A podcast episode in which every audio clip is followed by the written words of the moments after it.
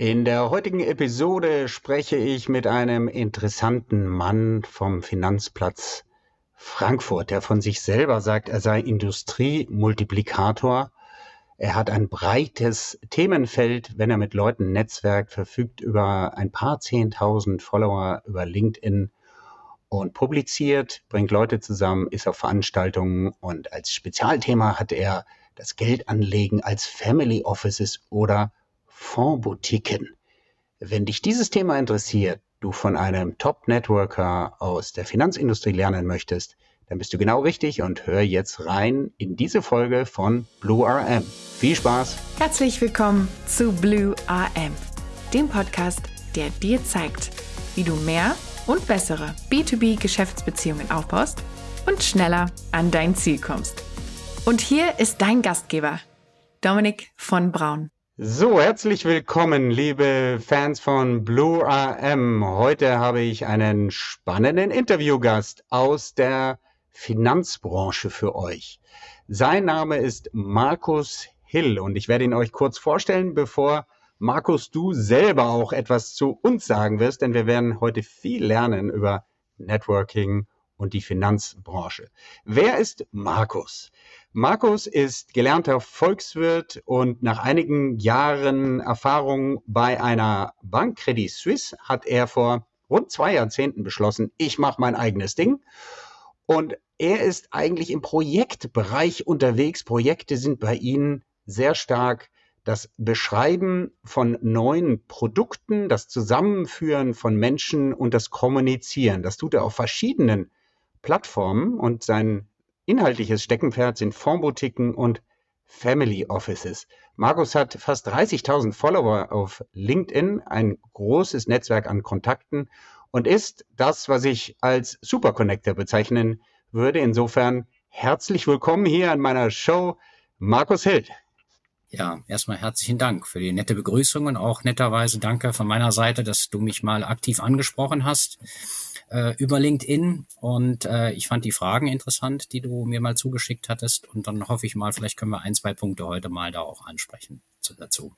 Ja, zu seiner Person noch im Hintergrund. Markus lebt mit seiner Partnerin in Frankfurt und zu seinen Leidenschaften gehört tatsächlich das Lesen von Geschichtsbüchern und der Finanzplatz Frankfurt, eine Webseite, die er nicht kommerziell einfach aus Spaß an der Freude macht. Das sagt vielleicht schon ein bisschen was über dich. Finanzplatz äh, Frankfurt. Markus, wie kamst du als Exil-Rheinländer nach Frankfurt? Ja, das ist eigentlich ganz kurz zu erklären. Also ich habe äh, eine Banklehre gemacht in Köln. Also ich bin Bonn geboren, Köln aufgewachsen, äh, Banklehre, dann Studium Volkswirtschaft in Bonn und Köln und bin 96 nach Frankfurt gekommen, äh, wegen einer sehr interessanten Stelle, äh, Produktmanagement, Capital Markets bei der damaligen BFG Bank, ist glaube ich heute SEB und Santander aufgespalten. Und ich bin in einem Bereich gelandet, Marketing, wo ich eigentlich Dinge tue, intern oder getan habe, was ich heute extern mache. Also ich habe eine Marketingstelle gehabt, Produktmanagementstelle, wo ich sieben Abteilungen im Treasury-Bereich ne-, vernetzt habe, kommuniziert habe zu vier Marketingbereichen der Bank.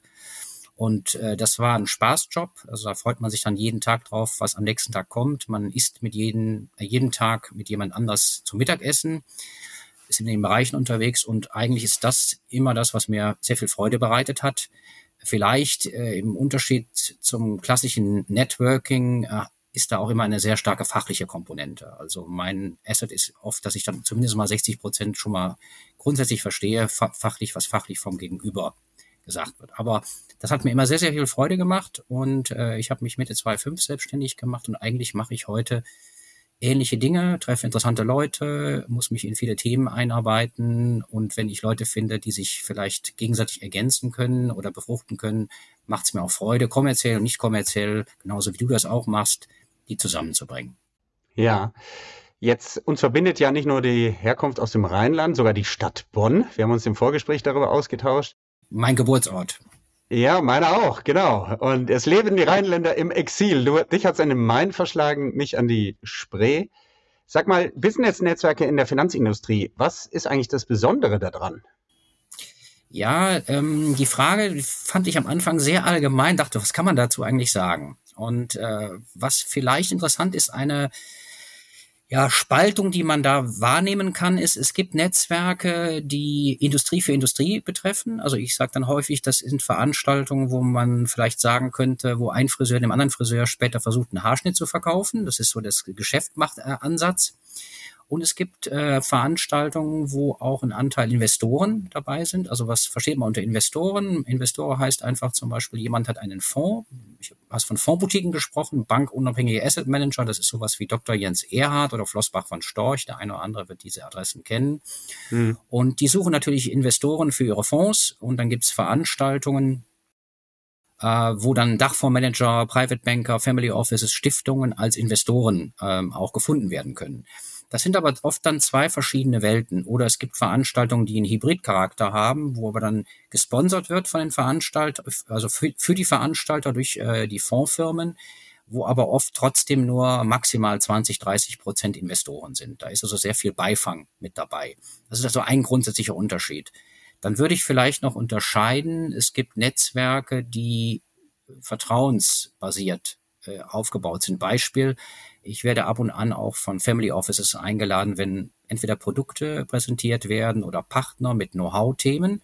Das sind mehr oder weniger geschlossene Veranstaltungen, wo man im Grunde genommen oft auch nicht so gerne ja, Vertrieb, Vertriebsleute äh, sieht. Das ist, also ein, das ist eine ganz andere Welt. Und ich würde auch noch sagen, es gibt eine Welt der Produkte, äh, Beispiel, äh, ein ähm, wohlhabender ja, Besitzer von der Firma möchte einen Fonds verkaufen, äh, möchte keinen Vertrieb oder hat keinen Vertrieb für diese Produkte und da gehen die Sachen oft übers eigene Netzwerk. Also da spricht dann also Investor mit Investor und da sind solche Leute wie äh, im Bereich Marketing, Vertrieb völlig fehl am Platze. Man will die im Grunde genommen auch gar nicht in diesem Feld, dass die sich da rumtummeln, weil das teilweise reputationsschädigend ist. Also niemand Leute tun sich oft schwer, wenn sie von klassischerweise Sales angerufen werden, weil der Mehrwert dann bestritten wird vom Gespräch und man hat dann das Gefühl, das kennst du auch, äh, wenn ich den einmal in der Leitung habe und er hat sein Produkt einmal präsentiert, dann werde ich bombardiert mit Telefonaten und kriege die Mailbox mit äh, Factsheets und Präsentationen vollgeknallt. Und mhm. ähm, von daher, das unterscheide ich immer ein bisschen. Das, das, da kann auch der Salesman nichts dafür, ne, dass also viereckige Dinge dreieckig gemacht werden müssen, ja, sozusagen verkauft werden müssen. Mhm. Aber es gibt da durchaus verschiedene Investorenschichten. Die einen sprechen dann darauf normal an, andere sind da schon wesentlich empfindlicher. Also weil dann der Gedankenaustausch nicht so viel Stoff hergibt, wenn ich nur ein Produkt habe. Das heißt, diese sogenannten vertrauensbasierten Netzwerke laufen da eigentlich die interessantesten Geschäfte deiner Meinung nach? Ja, das kommt darauf an, wie man es definieren würde. Also wenn ich es definiere nach Masse, dann habe ich die klassischen Fondsfirmen, die natürlich viel Geschäft machen auf dem klassischen Weg über Sales-Leute. Aber die, ich würde mal sagen, fachlich interessanten Sachen oder sogenannte Off-Market äh, Produkte, Angebote, meinetwegen ein Stück Wald, wo nur einer Zugriff hat und auch nicht von vielen gekauft werden kann. Das geht in der Regel auch nicht über elektronische digitale Plattformen, das geht nicht über Vertrieb, sondern oft im eigenen Netzwerk. Äh, gerade im Bereich der Family Offices äh, ist es sehr häufig der Fall. Man spricht miteinander völlig an normalen Markt vorbei, hat seine eigenen Wege. Wobei ich mir vor kurzem ähm, etwas erzählen habe hab lassen, da war ich recht erstaunt. Da sagte mir jemand aus diesem Dunstkreis, da sprach mir das Thema Jagen. Da sagte er, ja, ich habe zwar eigene Produkte, ich bin Unternehmer, aber eigentlich haben wir das Problem auf der Ebene, dass wir gegenseitig, wenn wir da jagen und privat unterwegs sind, nicht über Geschäfte sprechen. Ja, das ist, fand ich sehr, sehr interessant. Das sind auch wieder ganz eigene Netzwerke, die dann vielleicht weniger ähm, kommerziell getrieben sind. Natürlich will man Geschäft machen. Nebenbemerkung, es gibt sehr viel, es gibt Veranstaltungsformate im Family Office Bereich. Äh, also Family Office heißt einfach die Vermögensbetreuung, unabhängige Auswahl von Produkten für wohlhabendere Leute, die sich dann dafür eigene Firmen aufbauen und auch eigene Banker zum Beispiel einstellen, die also fachlich alles vorfiltern und den Investor ein bisschen weghalten von den ganzen Produktanbietern und eine neutrale Auswahl auch betreiben. Mhm. Und diese Veranstaltungsformate, die es in dem Bereich gibt, äh, ganz, ganz interessant, die werden oft dann natürlich bespielt von zum Beispiel Multifamily Offices, also die verschiedene Kunden, wohlhabende Kunden äh, beraten, die aber nicht als Verkäufer auftreten wollen. Ja, das beißt sich irgendwo, Family Office Erscheinung zu haben und dann eigene Produkte anbieten zu wollen. Da ist also eine ganz eigene Industrie über die Jahre äh, entstanden. Ne? Also wie sagt man, wasch, wasch mich, wasch, ja, Entschuldigung. Ma, äh, wasch mich, aber mach mich nicht nass, wolltest du sagen? Genau, genau. Also du bist jetzt schon sehr in deinen Fachthemen drin, äh, weil meine Hörer nicht alle so äh, versiert sind in den Finanzthemen. Mhm. Vielleicht sag mal in zwei Sätzen noch mal ganz kurz Family Office. Da geht es ja darum, dass vermögende Leute ihr Geld richtig anlegen. Mhm. Und Multifamily Offices, das heißt ein, ein Family Office oder ein, ein, eine Agentur oder Boutique managt das Vermögen von mehreren Familien. Ist das korrekt? Ja. Ja, das heißt also, es sind mehrere Kunden, mehrere Familien oder mehrere wohlhabende Kunden oder Unternehmer, die als Kunden da äh, sagen wir, agieren und äh, da hat, ist halt die Vielfalt, die sind öfters halt bei großen äh, Instituten angedockt. Also gibt es auch von den großen Banken, die haben in der Regel alle eigene Multifamily Office Einheiten. Und dann gibt es sogenannte Single Family Offices. Das heißt also, wenn ein Unternehmer sagt, ich habe meine eigene vorgelagerte Einheit, die Produkte screent und die auswählt und gegebenenfalls auch Entscheidungen vorbereitet. Bei diesen Family Office äh, Geschäften oder in diesem, in diesem Segment der Finanzindustrie, welche Rolle spielt da deiner, deiner Meinung nach das Thema Vertrauen? Äh, ich meine, Vertrauen ist für allen Netzwerken von großer Bedeutung. Ähm, in dem Feld würde ich mal sagen, da es ja um das Thema Geld geht, das hast du ja am Anfang auch so schön angesprochen, in einer, auf eine sehr breite Weise, ist es natürlich so, dass äh, da es gibt eine Compliance, also das heißt eine Aufsicht auch. Also es kann da jetzt nicht irgendwas geschoben werden oder gemangelt werden untereinander. Also auch bei Produkten oder bei bestimmten Zusammenkünften, wenn man in, in Produkte investiert. Aber grundsätzlich äh, Vertrauen A und O, wobei ich im Laufe der Jahre oder was ich auch gehört habe, es gibt zwar noch einige Handschlag-Mentalitäts, äh, aber in der Regel auch aufgrund der sogenannten Compliance, der aufsichtsrechtlichen äh, Regelungen, muss alles sauber laufen. Äh, also in der Regel wird doch schon alles recht schnell dann irgendwann in Vertragsform gegossen und nicht äh, auf Zuruf äh, durchgeführt als Geschäft. Mhm. Findest du das gut? Ja, finde ich gut, weil es natürlich äh, Transparenz fördert und um, hat das, ich meine, in Köln gibt es ja den Begriff des Klüngels. Ne? Das würde irgendwann dann so den Eindruck erwecken, dass da äh, ähm, sehr, sehr äh, graue Dinge da betrieben werden. Und äh, es ist ja oft genug im Finanzbereich, weil du ja gesagt hast, auch ich bin da vom Speziellen gekommen, jetzt gehen wir ein bisschen auch ins Allgemeine. Äh, der Ruf der Finanzindustrie ist ja nicht der beste geworden nach der Finanzkrise. Also äh, ich habe Bank Bankkaufmann gelernt zu einer Zeit, wo das im Grunde genommen noch gesagt wurde, entweder macht er Studium oder Bankkaufmann. Ähm, da war das ein ordentlich angesehener äh, Kaufmannsberuf. Mittlerweile hat der Ruf sehr, sehr stark gelitten. Ja, und da ist es schon mal alles, was transparent ist, Regulierung, wo man den Leuten auf die Finger guckt, halte ich grundsätzlich für gut. Da hat die Industrie aber auch mittlerweile sehr, sehr viel getan. Hm, hm. Jetzt bringst du ja Leute zusammen mhm. auf die verschiedenste Art und Weise. Entweder du, du publizierst oder du machst Events oder du machst auch direkte Gespräche möglich, sprichst auch selber mit Akteuren aus der, aus der Branche. Was würdest du denn sagen, macht Markus Hill anders als andere, die du beobachtet hast? Ähm, jetzt ist äh, schwer mit der Eigen, Eigenbeschreibung, Fremdbeschreibung. Ich würde mal äh, von den Feedbacks, die ich bekommen habe, sagen und von meinem, sagen wir mal, eigenen, vielleicht trügerischen Gefühl ist, also erstens, ich habe ein viel Interesse an Politik, Kultur, Wissenschaft, ähm, ähnlich wie du. Ähm, lerne ich gerne Dinge, wenn ich mir eine Landkarte über Dinge verschaffe.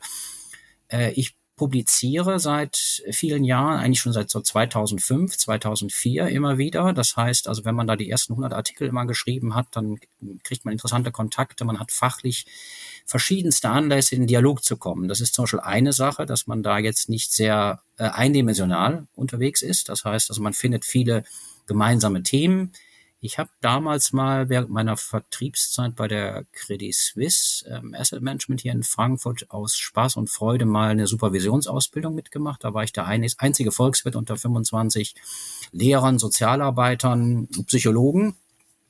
Das heißt, fand ich sehr, sehr interessant. Adlerperspektive wie im Volkswirtschaftsbereich. Also äh, da findet man immer wieder ein Thema, wo man zusammenkommen kann. Und äh, ich äh, komme in der Regel auch nicht über Produktsachen äh, mit den Leuten in Kontakt. Also entweder sie lesen einen Artikel oder ich habe ein Thema wie bei dir jetzt heute, Gedankenaustausch, Networking, sich gegenseitig fachlich befruchten, da ist der kommerzielle Teil noch der geringste von allen. Ja, das heißt, ich fühle ähnlich wie du sehr, sehr viele Gespräche auch einfach, weil ich Dinge kennenlernen möchte, Dinge einordnen möchte. Und wenn ich Geschäft machen will, dann kann ich direkt fragen. Da muss ich auch nicht äh, 20 Gespräche führen, sondern dann ist die Agenda sehr, sehr äh, offen. Ne? Also ich genieße das zum Beispiel auch sehr viel mit Investoren zu sprechen und mir Feedbacks für bestimmte äh, Produkte äh, einzuholen, wenn ich einen Produktauftrag äh, habe, Produkt-Search-Auftrag. Und ansonsten gibt's da, ähnlich wie bei deinen äh, Podcast-Sachen, immer die interessantesten Menschen, die man da kennenlernen kann. Und das kann ich dann mit meinem, meinem Beruf vereinen. Ja, ja, absolut. Würdest du eigentlich sagen, dass du eher extrovertiert oder introvertierter Typ bist? Ähm, ich, ich bin, würde ich mal sagen, ein Mix. Also ich kann fachlich sehr äh, auch trocken oder langweilig sein. Ich kann aber auch aufblühen, wenn ich auf einer Bühne mal bin. Also ich habe beides irgendwo in mir. Ich kann auch drei Tage lang mal nur Bücher lesen.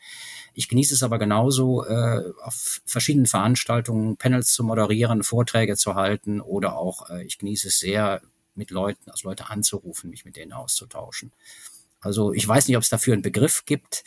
Ähm, ja, man sagt ambivertiert oder zentrovertiert, wow. wenn man beide Anteile hat. Ja, wow. äh, ja ich beschäftige mich selber gerade damit. Ja. Vor einigen Jahren habe ich ganz überraschenderweise von dem Gründer eines der größten B2B-Netzwerke für kleine und mittelständische Firmen, BNI heißt das Ding, mhm. auf der Bühne erfahren, dass er die Diskussion gerade mit seiner Frau hatte, die ihm gesagt hat, Mensch, du bist doch eigentlich introvertiert. Und da habe ich gesagt, wie, Moment, so ein Netzwerker, Netzwerker vom Herrn, der x Bücher geschrieben hat und so weiter, ist introvertiert. Es gibt so ein paar Indiz, also hat mich auch beruhigt, weil ich selber sagen würde, ich habe große introvertierte Anteile. Ähm, die entscheidende Frage ist, und ich beschäftige mich gerade damit, ich werde auch ein kürzeren Interview dazu führen.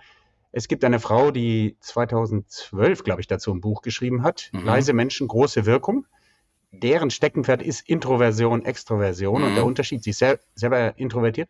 Lange Rede. Ähm, die entscheidende Frage, die man sich stellen sollte, da findet man recht schnell raus, ob man eher Extro oder Intro ist. Wie tankst du auf? Wie regenerierst du dich? Und das kann ich für mich zumindest ganz klar beantworten, wenn ich mal so eine Menschenmenge hatte, Networking, Vorträge oder sonst was, brauche ich unbedingt Ruhephasen zwischendrin mit mir alleine. Und das ist ein Merkmal von introvertierten Menschen. Ja, habe ich durchaus auch, aber ich habe auch das umge umgekehrte Bedürfnis, äh, zu sagen, wenn ich mich äh, Beispiel, ich lese gerne auch mal was über Philosophie. Hier Brecht hat gerade so eine schöne Dogmengeschichte, äh, Buchauflage gemacht. Ähm, ich, also ich genieße beides. Ne? Aber ich würde wahrscheinlich vom Typ her sagen, äh, ich hätte auch Wissenschaftler werden können, in Kombination mit Consulting bei einer Universität. Also es ist so ein Mix. Natürlich gibt es da ein großes, auch theoretisches Interesse von meiner Seite. Ja. Um dein großes Netzwerk zu pflegen, setzt du da irgendwelche besonderen Tools ein, Markus?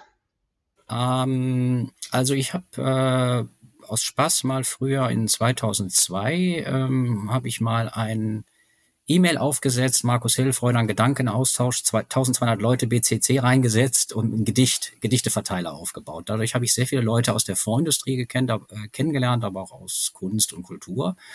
Äh, war sehr befruchtend. Man wundert sich, wer im Finanzbereich sich für Philosophie, Geschichte, Politik interessiert. Also die Leute sind da oft weniger eindimensional, als da oft unterstellt wird. Ähm, kann auch daran liegen, natürlich, Finanzprodukte sind abstrakt, ja, das heißt also, das Bildungsniveau, der, der Mix der Leute ist vielleicht ein bisschen anders äh, bei gewissen Produktkategorien. Es gibt natürlich da auch sehr primitive, in Anführungszeichen, Ausführungen. Ähm, ich habe dadurch, wie gesagt, ein sehr großes Netzwerk aufgebaut, auch sehr viele aus dem Bereich ähm, Kunst, Kultur kennengelernt, Presse. Ja, also ich habe zum Beispiel immer einen sehr guten Draht gehabt, mich auf Presseabende. Also ich finde Journalisten macht der Gedankenaustausch sehr, sehr viel Spaß, auch weil die natürlich sehr breit unterwegs sind. Und ähm, also das habe ich mal per E-Mail gemacht, ein Newsletter, Emma Focus früher mal aufgelegt und ähm, nutze mittlerweile seit 2013 recht intensiv LinkedIn, wobei ich das jetzt nicht als Networking bezeichnen würde. Das ist de facto eigentlich eine Plattform, wo man Daten erstmal sammeln kann, wenn man jemanden kennengelernt hat, dass man zumindest die, den, die Erlaubnis hat, denjenigen zu kontaktieren, wenn man irgendein Anliegen hat. Der andere Punkt ist natürlich, ähm, es ist eine gute Plattform, um visibel zu bleiben. Also wenn man Artikel selber schreibt, postet oder ich veröffentliche dann auch sehr viel Fremdinhalte von anderen Publikationen, da habe ich gar kein Thema mit, obwohl ich eigene Webseiten habe, also hier so Fondsboutiquen und, Finanzplatz Frankfurt.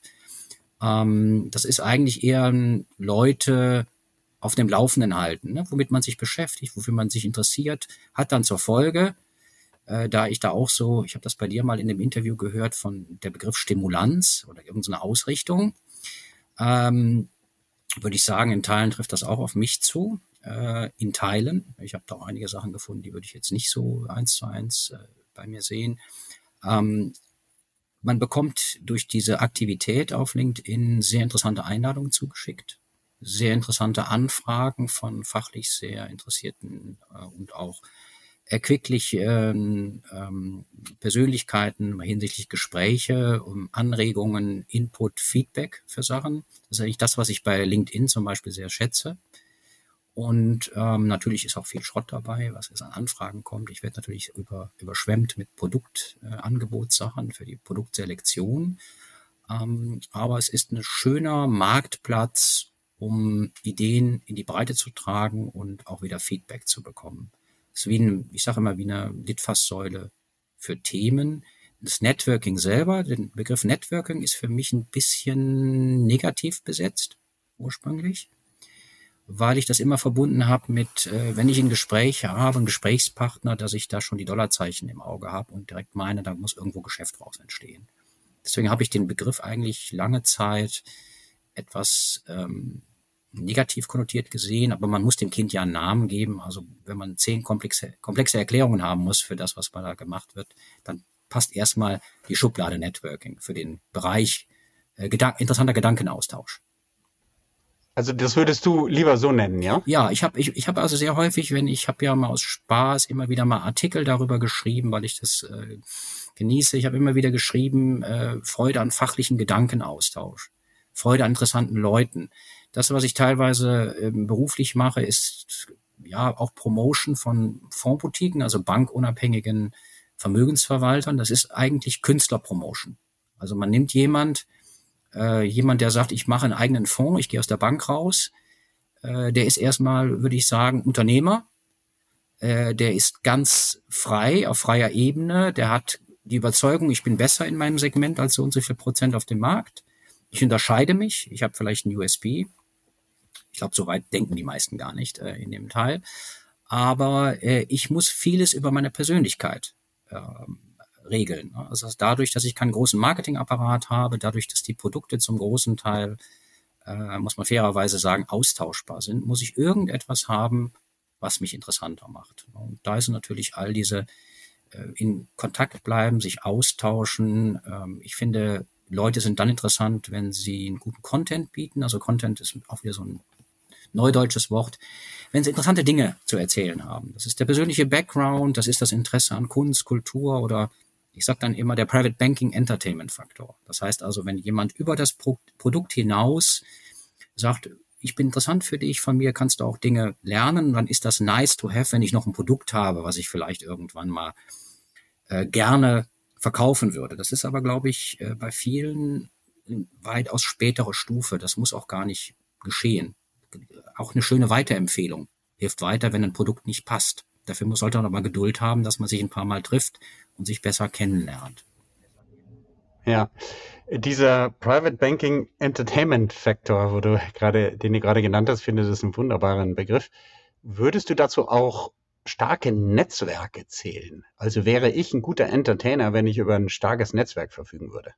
Ja, zum Beispiel. Das kann, äh, das kann sein. Also wenn, wenn man selber entdeckt, ein anderer hat Freude, äh, Leute zusammenzubringen, denen zu helfen. Man hat den Eindruck, äh, dass er recht äh, uneigennützig, das kann man so gar nicht sagen. Natürlich ist es egoistisch, äh, Dinge zu tun, die man Spaß, an denen man Spaß hat. Aber wenn man das mal als Nutzen, dann ist das für mich völlig in Ordnung. Es ist auch okay, wenn man das transparent benennt. Ne, wenn mir jemand sagt, ich habe das und das Netzwerk, ich will das und das erreichen, kennst du nicht mal jemanden, dann finde ich das immer völlig dann okay, wenn es transparent kommuniziert wird.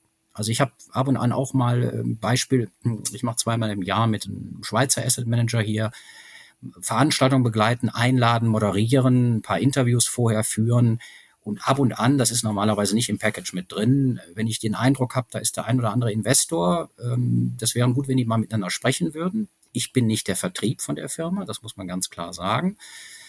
Wenn ich das Gefühl habe, das könnte für beide Seiten ein fachlich befruchtendes Gespräch äh, sein, dann greife ich mal zum Hörer und frag mal und sage dann ganz offen, hören Sie mal, die sind, die sind Kunde von mir, ich lade dafür Veranstaltungen ein, ich mache auch Interviews mit denen, das ist auch transparent auf meiner Fondboutiquen.de Seite oder auf der Finanzplatz Frankfurt Seite. Das quersubventioniert meine kulturellen Interessen und meine anderen Dinge. Einfach mal die Frage, äh, der würde sie mal gerne kennenlernen, ähm, aber sage ich ganz, ganz warnend zu Ihnen, der hat natürlich auch ein Produkt, was er vielleicht mal ansprechen würde in dem Gespräch wenn er seinen Werbeblock fährt, notfalls ihn auf Stumm schalten. Sie werden andere Themen haben. Wenn Sie sympathisch finden, vielleicht passt gar nicht das, was Sie, was er anbietet, aber Sie kennen jemand anders, wo Sie ihn vielleicht in Netzwerke einführen können. Oder Sie haben mal einen interessanten Tipp auf eine Veranstaltung, wo er sich mit einladen kann. Also da, nach sowas suche ich dann zum Beispiel aktiv. Ne? Fällt mir auch zu, macht mir auch Spaß. Ne? Verstehe, dann einfach, und, und da kriegst du dann im Zweifel natürlich auch keine Provision, ne? Nein, nein, nein, nein, nein. Es ist ja dadurch gelegt, dass ich, wenn ich eine Veranstaltung organisiere, das, das wird mir sehr gut bezahlt, äh, wenn ich da auch mit einlade und das bewerbe, aber ich habe nichts mit dem Provisionsanteil zu tun. Ich bin auch nicht der Vertrieb, die haben eigene Vertriebsleute bei den äh, Veranstaltungen, da habe ich nichts mit zu tun. Ich war vor kurzem mit einem ganz alten Freund Abendessen. Der hat mir mal Feedback gegeben zu meinen vielen, vielen Podcast-Folgen. Und ich glaube, es war die Podcast-Folge, wo ich über Farben und Bank, äh, also äh, Beziehungskonto und ähnliches spreche.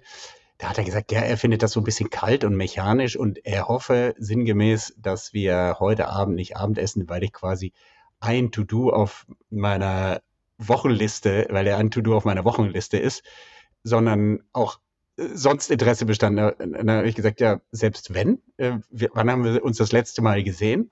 Und dann hat er mir einen interessanten Tipp gegeben, hat gesagt, ja, er kann das ja verstehen. Wenn man das nicht natürlich im Blut hat, dann braucht man auch Systeme. Das ist ja der Grund, Markus, warum ich den Podcast mache und so arbeite, wie ich arbeite. Wenn ich, wenn ich nicht Systeme mir aufbaue, dann vergesse ich das Kommunizieren, weil ich eben introvertierte Anteile habe. Dann sagte er, und das fand ich spannend, denn du sagst gerade was ähnliches, für mich wäre es okay, wenn du mir sagen würdest direkt, du stehst heute auf meiner Liste, ich wollte dich mal anrufen. Dann weiß ich direkt, er arbeitet mit Liste und es ist sozusagen mit der offenen Tür ins Haus, so ähnlich wie du das sagst. Ja? Ich glaube, da ist was dran, einfach dann auch zu sagen, wie man arbeitet, solange man authentisch ist. Und ich glaube, das Wichtigste ist, dass die Intention richtig ist. Die Arbeitsweise mag unterschiedlich sein. Ja, manche machen das intuitiv, manche brauchen Strukturen, aber die Intention ist, glaube ich, wichtig. Wie siehst du das? Ja, sagen wir mal so, ich bin da im Laufe der Jahre ein bisschen entspannter geworden. Ich war da früher vielleicht ein bisschen idealistischer, äh, im Sinne von naiver vielleicht auch. Ähm, ich finde das völlig mittlerweile okay, solange es transparent ist. Es ist dann nicht schön, wenn jemand eine versteckte Agenda hat. Ne? Also zum Beispiel, wenn ich ähm, ich habe da ganz gute Erfahrung mitgemacht, wenn ich ein Projekt habe, Beispiel, US-Firma wollte mal rauskriegen, besteht da Appetit auf US-Immobilien, äh, ja, äh, Real Estate. Sprich mal, äh, habe ich mit vielen Pensionskassen, Family Offices und anderen Investoren einfach mal gesprochen, locker. Und da haben die kein Thema gehabt, wenn ich gesagt habe, hören Sie mal, ich kontaktiere Sie aus dem, dem Grund. Ähm, hat jetzt auch nicht keinen direkten vertrieblichen Hintergrund, sondern einfach mal, um Stimmungsbild mitzubekommen, auch Input oder Ideen äh, für die Sachen. Und wenn man dann transparent ist und sagt, interessant für Sie, ja, nein, vielleicht, und dann kann ich immer sagen, bei Nein haben wir zehn andere Themen, über die wir sprechen können. Ne, derjenige kann für mich interessant sein, weil er mich auf eine Idee bringt. Der kann für mich interessant sein, weil er mir ein Feedback für ein anderes Produkt geben kann. Der kann für mich interessant sein für einen Gastbeitrag für meine Webseite. Ja, also da habe ich selber ein authentisches Interesse, zumindest mit demjenigen längere Zeit auch zu sprechen. Der ist für mich dann jetzt nicht abgehakt nach dem Motto, äh, im Sinne der kommerziellen Agenda kein Nutzen, Gespräch möglichst schnell beenden. Ne? Also ich kann auch meinem Auftraggeber sagen, ich habe da auch mal gefragt, wie das Stimmungsbild da ist und der hat ganz klar signalisiert, ist nicht interessant für den, dann ist er auch zufrieden, dann ist das Ziel auch erreicht äh, der, der ganzen Aktion.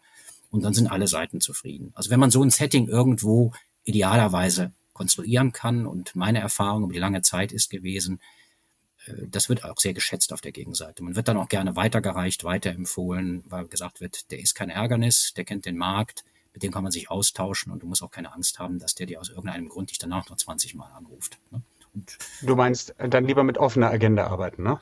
Mit offener Agenda arbeiten. Ich muss aber fairerweise sagen, ähm, da habe ich natürlich den Vorteil der Unabhängigkeit. Das heißt, dadurch, dass ich selber drei Webseiten habe, die auf LinkedIn die Gruppen habe, mich intensiv mit fachlichen Themen beschäftige, werde ich da nicht als äh, Bedrohung gesehen. Ne? Im Zweifelsfall sagt jemand, äh, ich weiß nicht genau, was der Typ macht, der hat diese Webseiten, der hat das, aber scheint Marco zu kennen und ist kein Vertrieb, äh, kann man sich gerne mal mit austauschen. Ne? Das ist so meine, meine Erfahrung, da habe ich mal ein gutes Entree gehabt und ich glaube, da habe ich mein Gegenüber in der Regel auch nicht irgendwie enttäuscht oder ähm, im Gegenteil, da sind die schönsten Begegnungen raus entstanden und die schönsten Gespräche aus diesen Konstellationen. Ja, das ist es vielleicht, wieso Leute nicht so leicht dich einschätzen konnten. Mir ging es ja ähnlich so, was macht der Markus so genau, wer ist das? Das ist vielleicht der Preis für die Unabhängigkeit. Ne? Der Markus ist der Markus und der macht, äh, was er gut findet und verhält sich so, dass er offensichtlich ja, ähm, ja. in der Industrie eine Sonderstellung hat als, ich sag mal, Super Connector und, ähm, und nicht eindeutig einer ist aus, keine Ahnung, äh, ja, der Bank oder dem Fondsanbieter und ne, in, so interessensgesteuert. Ja. ja, wobei ich den Begriff Superconnector auch ein bisschen Entschuldigung, es ist ein bisschen, ähm, das sind so Marketing-Blähwörter. Ich habe dann früher immer gesagt, es gibt den klassischen Begriff des ähm, Industriemultiplikators. Ja, jemand, der auf dem Schoß sitzt, der sozusagen äh, die Probleme von Anbietern und meinetwegen Investoren genau kennt, die Pain Points, die Produkte, einen sehr guten Marktüberblick hat, und äh, weiß, was die bewegt oder sich mit ähnlichen Themen beschäftigt. Ähm, und äh, ich habe mich mal mit dem Begriff beschäftigt. Äh, es gibt in Frankfurt, fand ich sehr interessant, gibt so einen Finfluencer-Kreis. Die, die, die Birgit Hass hat das gemacht, finde ich auch eine sehr gute Sache. Die führt so Leute hier zusammen. Ich bin da auf äh, Veranstaltungen mal eingeladen worden aufgrund der Finanzplatz Frankfurt-Seite.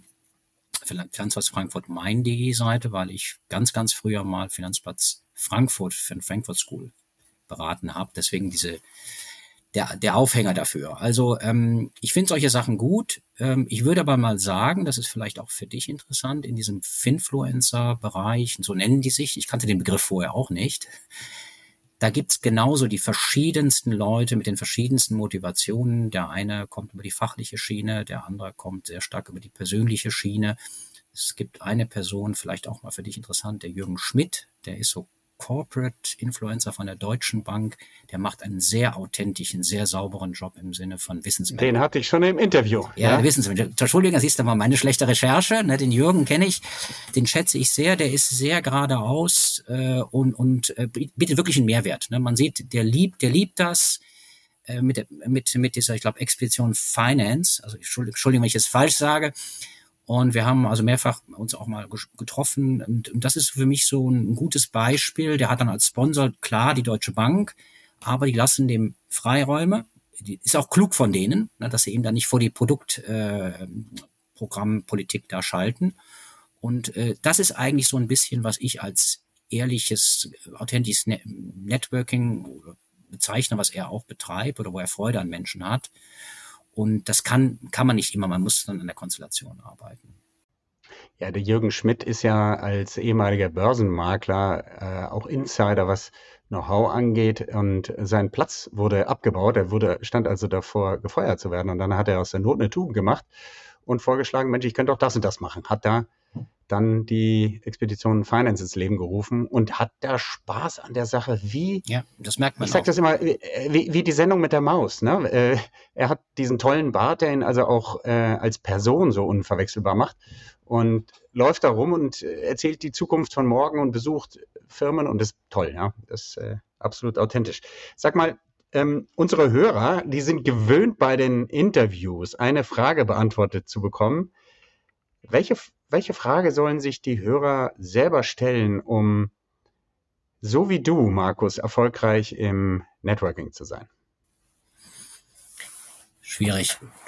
Schwierig, weil ich glaube, da ich weiß nicht, ob es dafür eine eindeutige Antwort gibt. Da hat jeder verschiedene Motivationen. Es gibt vielleicht eine Sache, die ist mir mal durch den Kopf gegangen. Ich hatte mal jemanden hier von der Fondsgesellschaft getroffen in Frankfurt. Und als ich ihm da von meiner Finanzplatz Frankfurt-Seite, Spaßseite, ne, erzählt habe, da sagt er, boah, das ist ja super, Markus, da kann man ja später auch, wenn man in Rente geht, äh, seine Kontakte pflegen. Das das hat mir zum Denken gegeben. Das war eigentlich auch unbewusst die Motivation. Das heißt, äh, ich würde das genauso betreiben, wenn ich am Morgen in Pension gehen würde. Ähm, und das hat dann vielleicht so ein bisschen philosophisch die Sache. Ähm, es gibt ja auch den, das Leben hat ja irgendwann ein Ende.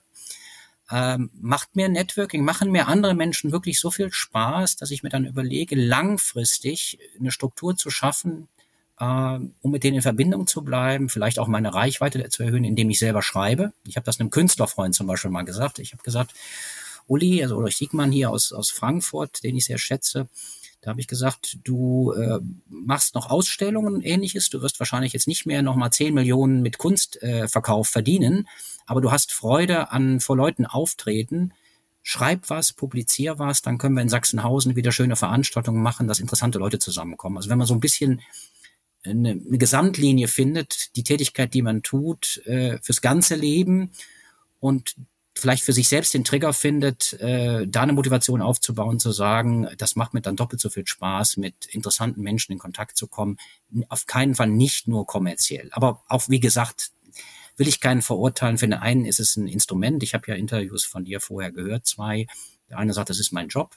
Ich lebe das. Für mich ist es Mittel zum Zweck. Oder ich mache es wirklich aus Leidenschaft. Ja, und ich habe deine Interviews ja auch mal, deine Vorträge gehört, äh, die du da gemacht hast oder, oder Einzelbuchbesprechungen. Äh, du hast auch ein, ein hohes theoretisches Interesse oder geistige Freude an den Sachen, ist vielleicht auch eine Ausprägung von meiner Seite. Mhm. Ich genieße das. Und es gibt andere Leute, die sagen, nö, ist einfach für mich, äh, Leute anzukeilen, den Termin muss ich haben, ich habe hier etwas, was ich verkaufen muss. Äh, davon lebt unsere Wirtschaft und macht die Wirtschaft so reich, dass solche Leute wie wir sozusagen, das ist ein Luxus, äh, dann unsere Leidenschaften ausleben können in, hinsichtlich Kommunikation und Gedankenaustausch mit interessanten Menschen.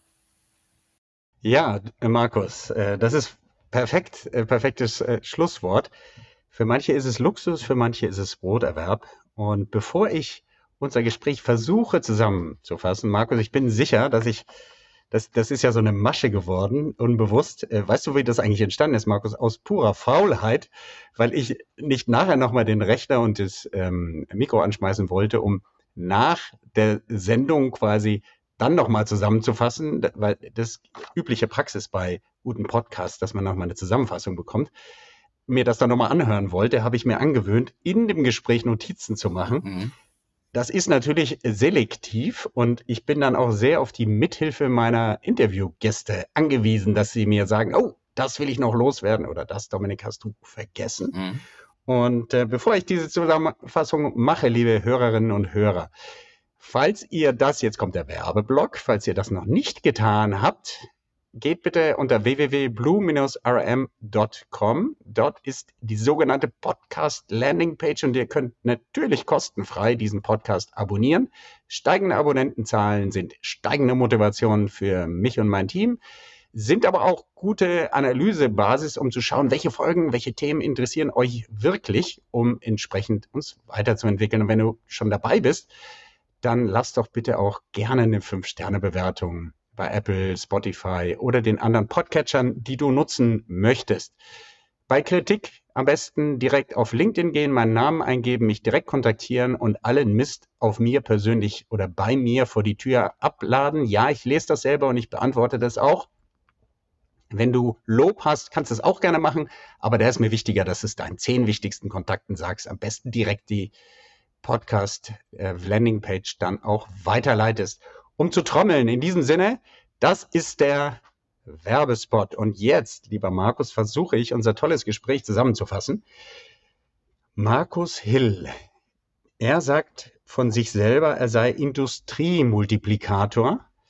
Er ist Spezialist im Finanzbereich und wir haben heute gesprochen über Netzwerke, Business-Netzwerke in der Finanzindustrie. Da unterscheidet Markus im Prinzip die Events Industrie zu Industrie, Industrie zu Investoren oder Hybrid-Events. Und er sagt, darüber hinaus gibt es auch vertrauensbasierte Netzwerke. Ich würde die als Kamingespräche bezeichnen, die hinter den Kulissen ja, meistens in kleinem Kreis stattfinden. Wir haben gesprochen über Handschlagmentalität im Gegensatz zu Compliance-Richtlinien. Da sagt Markus, ich finde im Prinzip die Transparenz und das Regelbasierte gut, das Schriftliche besser, als wenn man sich nicht sicher ist, was da hinter den Türen gemauschelt wird. Wir haben gesprochen über ähm, was Markus an, darüber, was Markus anders macht. Auf die Frage hat er wie folgt geantwortet. Er glaubt, er hat einfach viel Interesse an den Menschen, überhaupt Interesse an vielen Themen. Ich glaube, uns verbindet Markus, dass wir beide sogenannte Learner sind. Äh, wie so ein Schwamm saugen wir immer neue Themen auf. Als Publizist hat er ein generelles Interesse an neuen äh, Themen, bietet damit ein breites Interessen und auch Kommunikationsfeld an und ja, interessiert sich darüber hinaus auch für psychologische Themen. Adlerperspektive, Supervision, darüber haben wir gesprochen. Markus hat uns ein bisschen auch über seine Tools informiert. Newsletter, klassischer E-Mail-Newsletter, äh, der bei ihm als Verteiler in der, sogar bei philosophischen und künstlerischen Themen äh, geholfen hat und ähm, eine Basis war, hat er eingesetzt. Ich weiß nicht, setzt du es immer noch ein? Nein, habe ich alles, nein, habe ich alles gestoppt nach der Sicherheitshalber wegen dieser, äh, wie sagt man, Datenschutzverordnung, weil ich da nicht gesagt habe, ein paar hundert Euro, von, wenn irgendein Bekloppter da ist, äh, weiß man nie. Ne? Ja. Deswegen äh, mag er so gerne das LinkedIn, weil da ist die gegenseitige Offenlegung der Kontaktinfos eingebaut, nutzt LinkedIn vor allen Dingen für die ständige Sichtbarkeit bei seinen Themen und das funktioniert für ihn sehr gut. Auf die Frage, ob er sich eigentlich als Intro oder Extro einstuft, sagt er beides, zentroversiert, ambiver, ambiversiert, glaube ich, äh, nennt sich das, ähm, kennt beide Seiten und schätzt auch beide Ausprägungen, mal die Ruhe und mal das Bad in der Menge.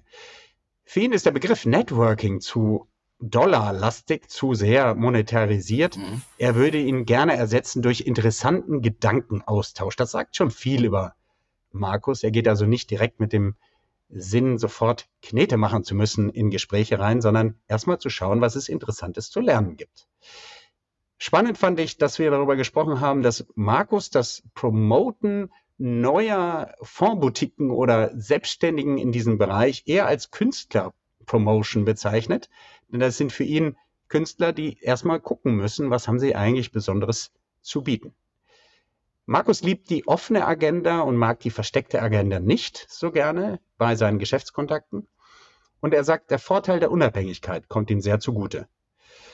Ja, auf die Frage, liebe Hörer, was machst du, was, was, was sollten wir uns selber fragen, wenn wir ähnlich gut unterwegs sein wollen wie Markus, kommt die Antwort, machst du etwas, was dir wirklich heute und auch morgen Spaß macht? Ja, in diesem Sinne, Markus, habe ich irgendetwas vergessen oder falsch rübergebracht? Nö, ich glaube, da ist schon mal ein, ein, großer Teil Landkarte, zumindest natürlich Fremdbeschreibung durch deine Brille, aber fand ich jetzt, also auf, dadurch, dass wir uns nicht so lange kennen, zumindest äh, in, in großen Teilen schon mal interessant ist, eine Karte, die man auch weiter beschreiben kann. Da kann ich mir auch ein paar Gedanken machen. Ja. Von daher war das auch sehr nett, dass du gefragt hast. Äh, ich nutze solche Sachen häufiger mal, auch wenn ich interviewt werde, zur äh, Gedankenklarheit. Ja, dass man immer wieder mal einen Austausch hat und äh, auch, dass man solche Personen wie dich kennenlernt. Und du machst ja im Prinzip auch vielleicht wieder Jürgen Schmidt mit dem, was du da tust, äh, auch ein Mehrwert für die Leute, indem du verschiedene Leute, ich habe mir die Interviews vorher mal ange angehört, die du mir da mal geschickt hast, zwei, drei Punkte, fand ich hochinteressant. Und ähm, das hat was für aus den verschiedensten Branchen, glaube ich, da kann der ein oder andere sich aus dem Baukasten was rausnehmen und sagen, so habe ich die Welt noch nicht gesehen oder die und die Leute würde ich vielleicht lieber kennenlernen. Von daher sehr lieb von dir, dass du da aktiv mal mich angestupst hast und äh, dann waren die Fragen auch völlig in Ordnung okay, können wir das mal machen. Ne? Sehr schön. Ich danke dir, lieber Markus, liebe Hörerinnen und Hörer da draußen. Schön, dass ihr bis hierher gefolgt seid und mir und uns treu seid, von wo auch immer ihr das jetzt angehört habt. Wir wünschen euch einen schönen guten Morgen, Mittag oder Abend. Und ihr wisst ja, Erfolg ist, wenn die Menschen bei dir bleiben.